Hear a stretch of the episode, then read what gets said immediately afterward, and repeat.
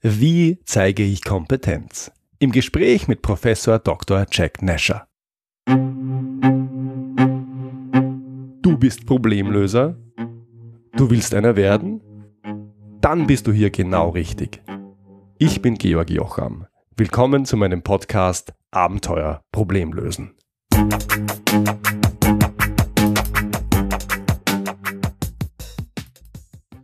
Bevor es mit dem Interview losgeht, ein Hinweis. Dieser Podcast wurde in der Kategorie Podcast des Jahres für die Tiger Awards nominiert. Vielen Dank an alle, die mich nominiert haben. Wenn dir der Podcast gefällt, dann unterstütze mich doch bitte bei der Abstimmung. Vom 9. bis zum 15. April 2018 läuft die Abstimmung und ich bin dir ehrlich dankbar, wenn du mir bzw. dem Podcast Abenteuer Problemlösen deine Stimme gibst. Abstimmen kannst du unter www.tigeraward.de. Den Link dazu gibt es wie immer in den Show Notes. Heute habe ich einen Interviewgast hier im Podcast, den ich schon länger verfolge, vor allem über seine Bücher. Professor Dr. Jack Nasher ist internationaler Speaker und Management-Trainer zu den Themen Kommunikation und Verhandlung. Er studierte Jura, Philosophie, Psychologie und Wirtschaft, unter anderem an der Universität Oxford, an der er auch lehrte.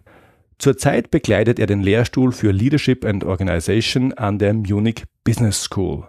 Jack Nasher hat schon mehrere Bestseller geschrieben, darunter Deal, Du gibst mir, was ich will, zum Thema Verhandeln und ganz aktuell Überzeugt, wie sie Kompetenz zeigen und Menschen für sich gewinnen.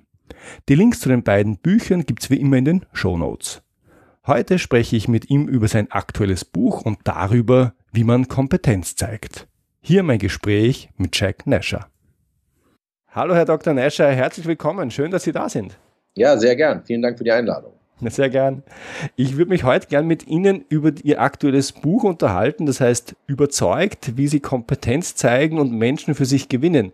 Warum ja. ein Buch ausgerechnet über Kompetenz? Naja, also es war eigentlich, ich hatte es damals geschrieben, es war meine Masterarbeit in Oxford vor einigen Jahren und damals fand ich es wahnsinnig interessant, habe das Buch rausgebracht und dachte, das wird jetzt ein riesen Weltbestseller. Und es passierte gar nichts. Ja, es kam raus und es hat kein, wirklich keinen Menschen interessiert. Und dann aber nach, nachdem die anderen Bücher, Deal äh, und äh, Durchschaut, so erfolgreich waren, auf einmal wurde ich dann immer angefragt zu dem Buch. Und es wurde im Internet für hunderte von Euro gehandelt. Und ich dachte, verdammt nochmal, wie ärgerlich, jetzt willst du aber daran teilhaben. Und dachte mir, ich bringe das einfach nochmal neu raus. Äh, also wenig Arbeit, und einfach äh, Geld verdienen. Das ist auch sehr angenehm. Kann auch mal so rum sein, weil normal ist ein Buch immer so viel Arbeit. Mhm. Aber leider habe ich es gelesen und habe mich geschämt, weil es so schlecht geschrieben war und auch veraltet, weil es halt schon ein paar Jährchen her ist. Und deswegen habe ich es dann völlig neu, also eigentlich ein völlig neues Buch, aber es basiert auf der gleichen Idee. Die Idee ist nämlich zu sagen, also Sie haben Zahnarzt, Sie haben Anwalt, aber woher wissen wir, ob die überhaupt gut sind? Wir haben ja gar keine Ahnung. Ja? Und trotzdem fällen wir jeden Tag Urteile. Wir gehen also zu irgendeinem Arzt, wir gehen zum Anwalt, wir gehen zu einem Steuerberater. Aber warum? Was ist die Basis davon? Und der Punkt ist einfach, wir können es nicht. Wir können Kompetenz anderer nicht sachgerecht bewerten. Das haben etliche Studien immer wieder gezeigt. Und trotzdem machen wir es. Und die Frage ist, worauf achten denn Menschen, um jemanden als kompetent einzustufen. Und damit habe ich mich eben beschäftigt, jetzt seit 13 oder seit ja, 15 Jahren eigentlich. Was sind die Faktoren, auf die Menschen achten, dass sie sagen, Mann, also der ist fantastisch. Das ist der beste XY, der beste Vertriebler, das ist der Richtige für den Job. Was sind die Faktoren? Und diese Faktoren habe ich eben in dem Buch zusammengefasst. Das sind also 200 Seiten, wo nichts anderes steht. Das ist wie eine Gebrauchsanleitung von Rasenmäher, was man machen muss, um vom anderen als kompetent wahrgenommen zu werden und dann eben zu überzeugen. Mhm. Jetzt äh, sagen Sie, es gibt, man kann Kompetenz zwar nicht messen, aber es gibt sie ja zweifelsohne. Es gibt sowas wie eine echte Kompetenz und es gibt eine wahrgenommene Kompetenz. Genau, aber das sind eben zwei unterschiedliche Dinge. Die muss man eben unterscheiden voneinander. Ähm, wenn man echte und wahrgenommene Kompetenz heranziehen, stellt sich natürlich die Frage, was ist denn das Wichtigere? Was ist denn da Ihre Meinung? Naja, also wichtiger ist natürlich die tatsächliche Kompetenz. Aber daran arbeiten wir ja unser ganzes Leben. Schule, Studium, Ausbildung, Fortbildung. Wir arbeiten ja 99 Prozent an unserer tatsächlichen Kompetenz und das soll auch so bleiben. Also ich sage nicht, dass das alles Quatsch ist, aber wir müssen uns halt bewusst werden, wir können fantastisch sein, aber wir werden nicht geschätzt. Wir werden nicht geschätzt von unseren Vorgesetzten, von unseren Kunden, äh, von unseren Auftraggebern, wenn wir selbstständig sind. Wir müssen diese Kompetenz, die wir uns jahrelang erarbeitet haben, auch zeigen. Und das ist eben nicht leicht. Mhm. Mhm. Jetzt beginnen wir mit der Hypothese, ich bin kompetent, ich habe mein Leben lang gearbeitet, habe studiert, äh, Erfahrung, Ausbildung gemacht, alles. Genau, das normal sozusagen. Ne? Ja, das merkt aber keiner, weil, äh, ja, weil ich es nicht in der Lage bin, es zu transportieren. Was genau. kann ich denn alles machen, um kompetent zu wirken? Also nicht um es zu vorzuspielen, sondern um die Kompetenz, die ich ja habe, nach außen zu tragen und genau, zu verkaufen. Genau, genau darum geht's. Das ist genau, die haben es absolut zusammengefasst. Ja, wie kann ich das, was ich mir jahrelang erarbeitet habe, eben auch entsprechend zeigen? Und ich kann jetzt ein paar Sachen rausgeben, was zum Beispiel sehr wichtig ist. Gern. Nämlich, also es gibt körpersprachliche Dinge, die wahnsinnig wichtig sind, also die aber auch nicht jetzt Common Sense unbedingt sind. Zum Beispiel die Distanz. Es ist sehr wichtig, wie weit ich zu jemandem entfernt bin. Das macht tatsächlich einen Unterschied. Wenn ich 1,20 Meter bis 1,50 Meter von jemandem entfernt stehe oder sitze, ist es besser, als wenn ich 2,50 Meter entfernt bin oder sehr nah bin ist ja ein, eigentlich eine kuriose und sehr, sehr konkrete äh, eine sehr konkrete Sache, aber diese Distanz macht einen Unterschied. Dann ist zum Beispiel, wenn ich eine, Präsentation halte oder ein Foto mache für eine Webseite oder so, ist es besser, wenn ich leicht abgeneigt stehe, statt ganz frontal. Mhm. Das kann ich nicht immer machen. Es gibt manchmal Fotos, die sind sehr schön, wenn sie frontal sind oder so. Aber in der Regel, und Sie sehen auch, wenn Sie von Politikern, äh, Obama hat zum Beispiel immer es leicht abgeneigt gemacht. Und es ist kein Zufall. Also solche ganz einfachen Sachen machen einen erheblichen Unterschied in der Wahrnehmung. Aber ich finde, das Wichtigste eigentlich ähm, ist, wie ich meinem ähm, Klienten oder Kunden oder Chef äh, gegenübertrete, nämlich Zuversicht, ist einer der allerwichtigsten Aspekte. Ich muss zuversichtlich sein. Derjenige, der Zuversicht zeigt über die gestellten Aufgaben, wirkt viel, viel kompetenter als der, der sagt, mm, schwierig, schwierig ja, was ja viele Anwälte zum Beispiel machen. Ähm, oder, also, und, und, die Dinge sind ja schwierig, ja, aber meistens kriegt man es ja irgendwie hin. Ne? Und wenn sie es ständig nicht hinkriegen, dann sind sie im falschen Job. Das muss man ganz ehrlich sagen. Ja. Aber in der Regel schneiden sie ja ganz gut ab bei einer Sache. Mal besser, mal schlechter, aber in der Regel klappt das irgendwie schon. Also, das heißt also, wenn ich die Wahl habe, soll ich, ja, es gibt dieses Under Promise Over Deliver ein you know, äh, englisches Sprichwort sozusagen, was die Engländer immer sagen. Und äh, das, das ist auch sehr höflich und nett, weil sie sagen, okay, ich verspreche lieber weniger und wenn es dann klappt, dann wird er freudig überrascht sein, der andere. Tatsächlich stimmt das nicht. Denn man hat also gemerkt, es gibt, auch dazu gibt es Studien, die ich eben aufgeführt habe, wenn ich das mache, dann wirklich deutlich inkompetenter, weil der andere denkt, okay, der wusste, dass es eigentlich misslingt, es hat doch geklappt, das wird wahrscheinlich, da wird er Glück gehabt haben nochmal, also jetzt hat es zum Glück geklappt, aber nochmal gehe ich nicht zu dem. Mhm. Das ist verblüffend. Wenn ich dagegen sehr gute Prognosen mache, sehr optimistische Prognosen, sage, hey, keine Sorge, wenn Sie sich für mich entscheiden, haben Sie ein Problem weniger. Ja, das ist vielen zuwider. Ja, ich weiß, also als, äh, ja, das gilt so als Piefke typisch. Ja, die sagen das so. Aber die Deutschen wiederum halten sich selbst für sehr bescheiden im Vergleich zu Amerikanern zum Beispiel. Mhm. Ja, also das sind unterschiedliche Grade, aber witzigerweise, ich habe es auch Amerika vorgetragen und die sagen, ja, wir Amerikaner sind so bescheiden im Vergleich zu Indern äh, und Chinesen. Also jeder sieht sich irgendwie als wahnsinnig bescheiden und die anderen als, als viel großspuriger. Aber das ändert nichts daran. Ich muss also innerhalb meines Rahmens, der eben kulturspezifisch ist, durchaus optimistisch sein. Mhm. Ich muss nicht immer sagen, great, fantastic, so amerikanisch, das wäre für uns zu viel, aber ich muss sagen, ja, das kriegen wir hin, machen Sie sich keine Sorgen, entspannen Sie sich, ich kümmere mich darum. Der Witz ist, sogar wenn wir scheitern, werden wir als kompetenter wahrgenommen. Nicht, wenn wir 100 Mal danach scheitern, wenn das immer nicht klappt. Irgendwann ist natürlich Schluss. Aber grundsätzlich, wenn ich optimistische Prognosen mache und mal scheitere, werde ich immer noch besser wahrgenommen, als wenn ich das beschissene Ergebnis akkurat vorhergesagt hätte. Ja, das heißt aber, das, was Techniker gerne machen, die sehr seriös berichten über die Gefahren eines Projektes und vielleicht ein bisschen defensiv zum Vorstand gehen, die machen es genau verkehrt? Richtig. Und deswegen kommen auch so viele ITler zu meinen Trainings. Eben, weil die sagen, ja, irgendwie, wir können uns nicht durchsetzen. Und das liegt sehr oft daran, weil die immer nur auf die Gefahren hinweisen. Das ist ja absolut okay, aber es ist wie ein guter Arzt. Stellen Sie sich vor, Sie gehen zum Arzt und der sagt Ihnen nur, was alles schiefgehen kann. Sie wollen doch, dass er Ihnen sagt, passen Sie auf, es gibt drei mögliche Therapieformen. A, B, C. Und das sind die Vorteile, das sind die Nachteile von allen drei. Das ist doch das Richtige. Und dann sagt, machen Sie sich keine Sorgen, Sie sind hier in besten Händen. Mhm. Das ist ein schönes Gefühl. Ja, aber wenn Ihnen ein Arzt sagt, ach herrje, wissen Sie, Sie haben jetzt doppelt Pech, Sie haben sich das Bein gebrochen und ich bin jetzt auch nicht der Beste, also ich wollte eigentlich, äh, weiß nicht, Zauberer werden oder Jongleur, aber irgendwie meine Eltern haben mich leider hierher geprügelt äh, und naja, jetzt versuchen wir es mal. Dann sagen Sie doch nicht, ach Mensch, was für ein toller Typ, ja, so bescheiden, sondern Sie hauen ab. Ja, Sie gehen in die nächste Klinik und denken, niemals. Sogar wenn er toll ist, sogar wenn er gut ist. Und das ist eben der Punkt. Und Sie müssen sich klar machen, dass jeder, der Sie mit einer Aufgabe be, äh, äh, betraut, ihnen eine Aufgabe anvertraut, Angst hat. Er hat Angst in dem Moment, in dem er sagt, okay, Sie sind's, einen Fehler zu machen. Mhm. Und das ist die größte Motivation eines Menschen, ist die Fehlervermeidung. Ja, ähm, Im Laufe der Evolution haben wir immer versucht zu überleben. Fast alles konnte sozusagen zum Tode führen. Und diese, diese Angst in uns ist geblieben. Und wir entscheiden uns meistens nicht für das, was wir am liebsten haben, sondern für das, was wir am wenigsten fürchten. Das heißt, nehmen Sie Ihrem Gegenüber die Angst, die Angst davor, sich für Sie zu entscheiden. Und Sie sehen, das passiert ständig. Gucken Sie sich doch mal um in Unternehmen, was für Flaschen teilweise da arbeiten. Warum? Weil die schon als Praktikanten da waren und man dachte, naja, hm, soll man übernehmen? Okay, die Hütte ist nicht abgefackelt, es wurde niemand geschändet oder gebrandschatzt. Also gut, der bleibt. Mhm. Und das führt zu natürlich Personalentscheidungen, die durch Feigheit, von Feigheit sozusagen motiviert sind, ähm, Beförderungen, die genau deswegen auch motiviert sind.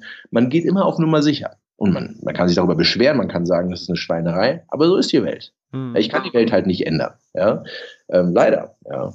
Äh, das ist in, in uns drin. Und es äh, ist doch viel besser, sich damit zu arrangieren. Ich kann mich den ganzen Tag darüber ärgern, wie dumm andere sind. Oder ich nutze es. Ja, und das ist eben dieser Ansatz zu sagen, hey, okay, Moment, wir sind blöd, wir sind irrational, aber entschlüsseln wir doch mal das Wie. Und genau das habe ich eben in dem Buch gemacht. Auf, auf diesen, ja, also 200 Seiten steht eben genau sozusagen eine Roadmap, wie Menschen ticken, dass ich eben, dass ich in die Schublade kompetent gehe. Mhm. Ja, das, das ist wirklich verblüffend. Und das ist doch viel besser, als sich darüber zu ärgern. Da stimme ich Ihnen hundertprozentig zu. Ein Thema, das es häufig gibt, gerade wenn man jetzt zum Vorstand geht und ja, berichtet oder eine Entscheidung will, da gibt es nicht immer nur positive Nachrichten, da gibt es auch mal schlechte.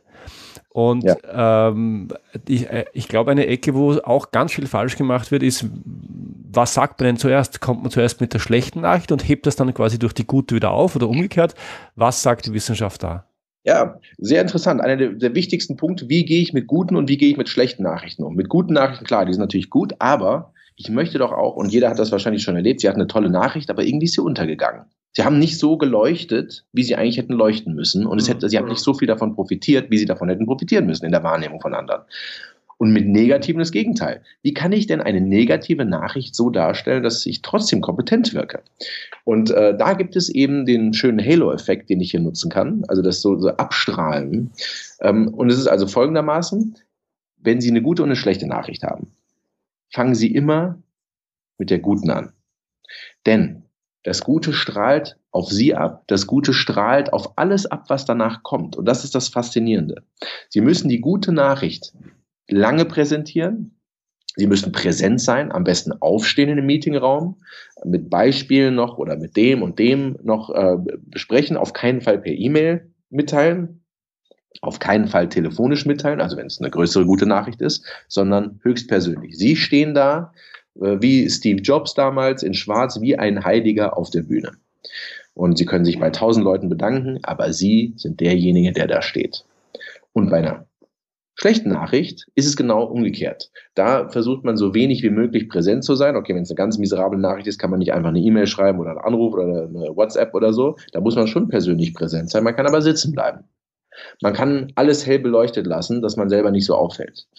Man kann ähm, kurz darüber sprechen. Man kann alles sagen, aber es ganz kurz machen. Und mhm. dann eben äh, auf was anderes zu sprechen kommen. Und das, das ist der Punkt. Also ich werde immer assoziiert mit der Nachricht, im Guten wie im Schlechten. Ja? Und wenn es eine gute Nachricht ist, muss ich mich so lange baden darin wie möglich, dann strahlt es auf mich ab. Wenn es eine schlechte Nachricht ist, eben so wenig wie möglich auf mich direkt abstrahlen. Deswegen, wenn nach einer erfolgreichen Premiere im Theater oder in der Oper der Star steht im Spotlicht wie ein Heiliger und alles strahlt auf ihn ab. Und wenn es nicht so viel Applaus gibt, dann gibt's, ist die Saalbeleuchtung vielleicht sogar noch an, aber jedenfalls die ganze Bühne erleuchtet und alle verbeugen sich kurz und gehen dann. Ja, da bleibt es nicht an den haften. Das mhm. ist der Und das sehen Sie bei ganz vielen erfolgreichen CEOs und Politikern, wie sie das anwenden. Und jetzt nochmal zur Frage zurück, der Eingangsfrage. Wenn ich eine gute und eine schlechte Nachricht habe, ja, dann fange ich mit der guten an. Ich sage natürlich nicht, jetzt kommt gleich noch eine schlechte, sondern ich fange mit der guten an, bade mich sozusagen in dieser wunderbaren Nachricht, so lange wie möglich bin, so präsent wie möglich. Und dann erst sage ich die schlechte Nachricht, die jetzt besser wirkt durch den Halo-Effekt, das Gute strahlt sogar auf die schlechte ab. Wenn ich hingegen mit der schlechten anfange, dann ist alles negativ und strahlt sogar auf die gute ab und die gute wird schlechter. Ich will ein Beispiel. Stellen Sie sich vor, Sie wollen Ihr Haus verkaufen. Und dann machen viele den Fehler, dass sie erst die hässlichen Räume zeigen und dann den schönsten am Ende. Aber das Ergebnis im Kopf des anderen ist zu sagen, ei, ei, ei, nach dem ersten, zweiten Raum denkt er sich, es ist furchtbar, ein hässliches Haus, aber das letzte Zimmer war ganz schön. Das ist die Wahrnehmung. Wenn Sie aber anfangen mit dem schönsten äh, Raum, dann sieht er erst das schönste Zimmer und denkt sich, oh, das ist aber ein schönes Haus und sieht dann die schlechten Zimmer und denkt sich, naja, es gibt ein paar schlechte Zimmer, aber der erste Eindruck, wie man so sagt, den kann man nicht wiederholen. Und das stimmt natürlich. Es gibt nur einen ersten Eindruck und vor allem das erste strahlt auf alles ab, was danach kommt. Und deswegen ist es so wichtig. Deswegen die gute Nachricht zuerst, so lang wie möglich. Und sie strahlt eben sogar auf die schlechte Nachricht ab. Deswegen zuerst. Mhm. Und im Idealfall haben Sie, also fangen Sie mit der guten an, dann kommt die schlechte und dann kommt noch irgendwas Positives am Ende, da, weil der Recency-Effekt ist das, was in Erinnerung ist den Menschen bis zuletzt. Ähm, und da, da, da haben sie am meisten Erinnerung daran, das, was sie zuletzt hören. Deswegen wäre es nett, wenn man hier sozusagen den zweitbesten Raum zum Schluss zeigt. Mhm.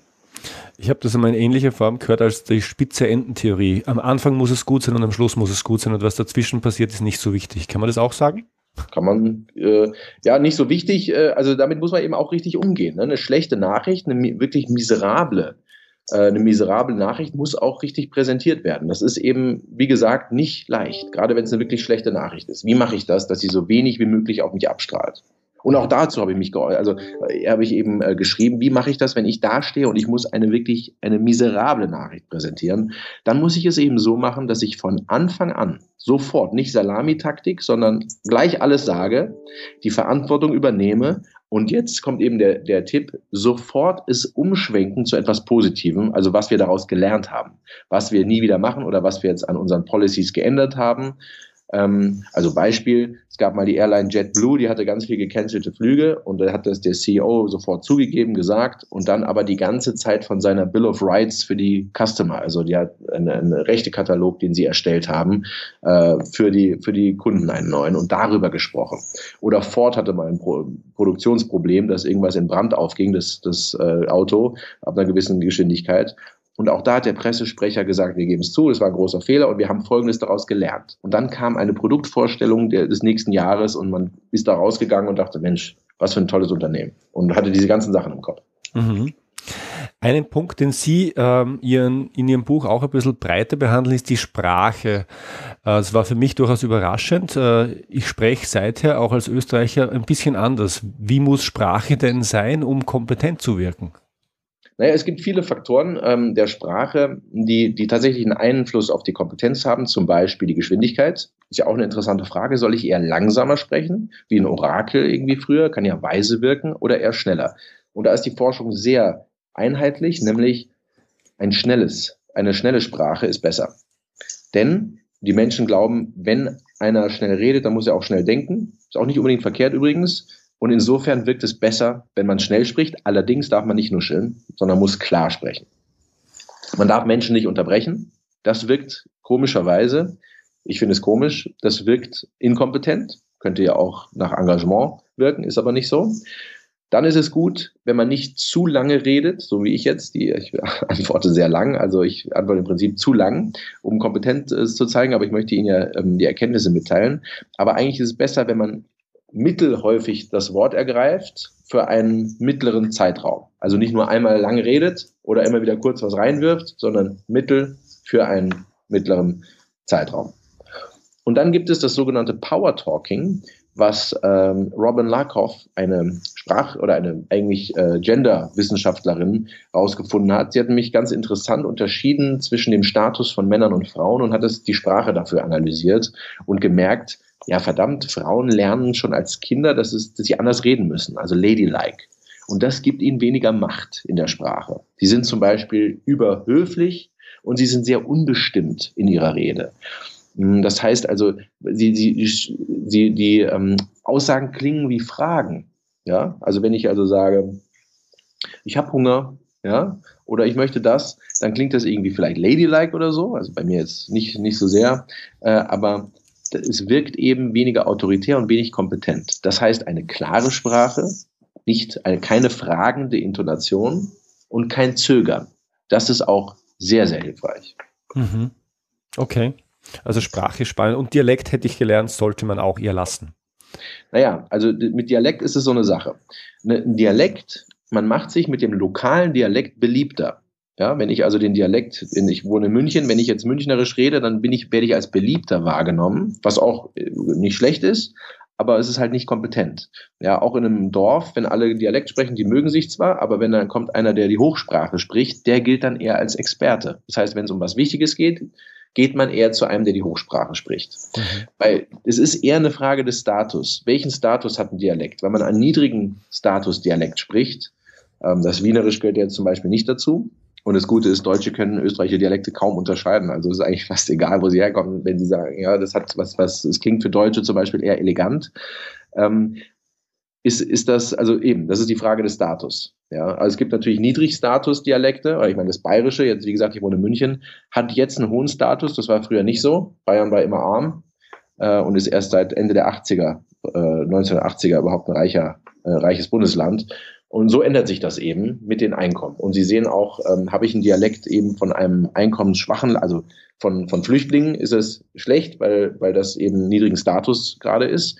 Ähm, habe ich einen Dialekt von Amerikanern, hat es eher einen hohen, oder ein Franzose hat das eher einen hohen Status. Ja. Und ja, das, das ist eben einfach so. Das ist, hat nichts mit der Wahrheit zu tun, äh, ob jemand wirklich kompetent ist oder besser ist oder schlechter, sondern das ist einfach nur die Wahrnehmung. Mhm.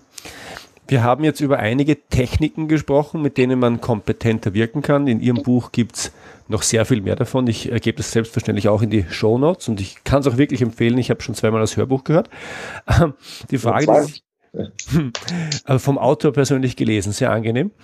Die Frage, die sich aber stellt, ist, wenn man, darf man Kompetenz vorspielen, die man gar nicht hat? Ist das nicht sehr manipulativ? Doch, ist es, ja, klar. Ähm, kann man natürlich, ja. Ja, also ich meine, äh, aber da kommt man halt nicht sehr weit, weil das, das klappt natürlich erst. Das muss man sagen, es klappt. Aber das geht halt, das geht ganz schnell in die Hose. Äh, es geht ja wirklich hier nur darum, dass ich das, wie Sie am Anfang so schön gesagt haben, was ich in jahrelangen, äh, jahrelanger Arbeit mir qualvoll und mühevoll angeeignet habe, eben auch entsprechend präsentieren kann. Darum geht's. Mhm. Ja. Das ist genau, wenn Sie sagt, kann man nicht ein Messer auch äh, missbrauchen, um jemanden zu töten? Ja, kann man, na klar. Klar. Professor Dr. Jack Nasher ist Experte dafür, kompetent zu wirken.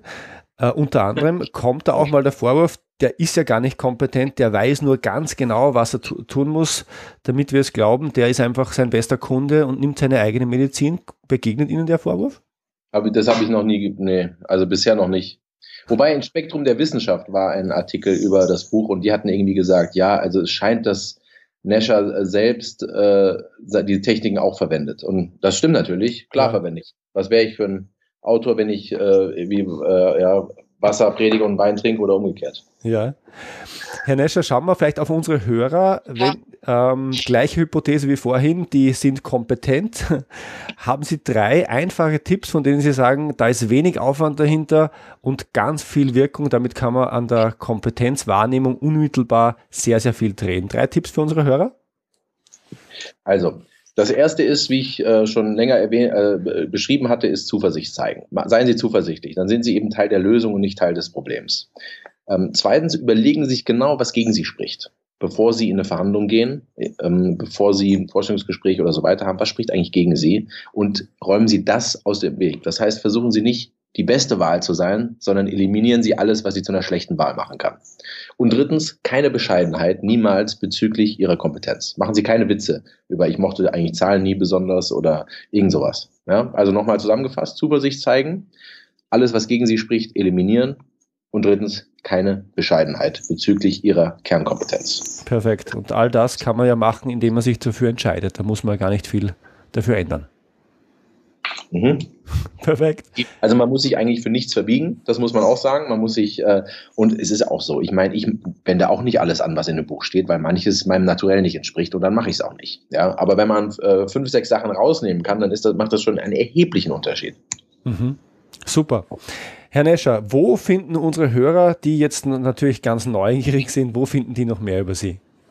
Ähm, naja, es gibt natürlich meine Seite und wir haben eine Online-Academy, wo alles beigebracht wird. Also ich habe viele, ich habe Seminare, ich gebe Verhandlungstrainings, das ist eigentlich mein Hauptmetier, denn es ist ja auch ein Teil der Verhandlung, dass ich selbst als überzeugend und kompetent wahrgenommen werde, gerade wenn es, wenn es darum geht, mich zu verkaufen, ob es beim Vorstellungsgespräch ist oder ob ich Dienstleister bin und von mir überzeugen möchte. Ich habe natürlich Warnungstrainings unter nesher.de und die Online Academy, bei dem man der live gar nicht anwesend sein muss, sondern die kann man sich eben, also die Jack Nasher Online äh, Academy kann man sich from the comfort of your chair sozusagen reinziehen, bingen. Wunderbar. Und die Links gibt es selbstverständlich alle und wie immer in den Show Notes. Herr Super. Dr. Nasher, vielen Dank für das Gerne. Gespräch. Dankeschön. Danke für das nette Gespräch. Dankeschön. Ja? Danke, dass du dir diese Folge angehört hast. Wenn du deine Wirkung bei deinem Vorgesetzten oder sogar beim Top-Management in deiner Firma schnell und einfach verbessern möchtest, dann hol dir gleich jetzt meinen Ratgeber 10 Schritte zur perfekten Management Summary. Du findest ihn unter georgjocham.com-summary. Mit den einfachen und rasch umzusetzenden Tipps kannst du deinem Vorgesetzten einen echten Gefallen tun. Und wenn du ihm einen Gefallen tust dann wird auch er sich dafür erkenntlich zeigen. So einfach ist das. Hier nochmal der Link. georgjocham.com-summary. Alle Infos zu dieser Episode gibt's wie immer in den Show Notes und die findest du unter georgjocham.com-podcast. Wenn dir diese Episode gefallen hat, dann schreib mir bitte eine 5-Sterne-Bewertung auf iTunes, damit noch mehr Menschen auf diesen Podcast aufmerksam werden. Danke und bis zum nächsten Mal. Thank you.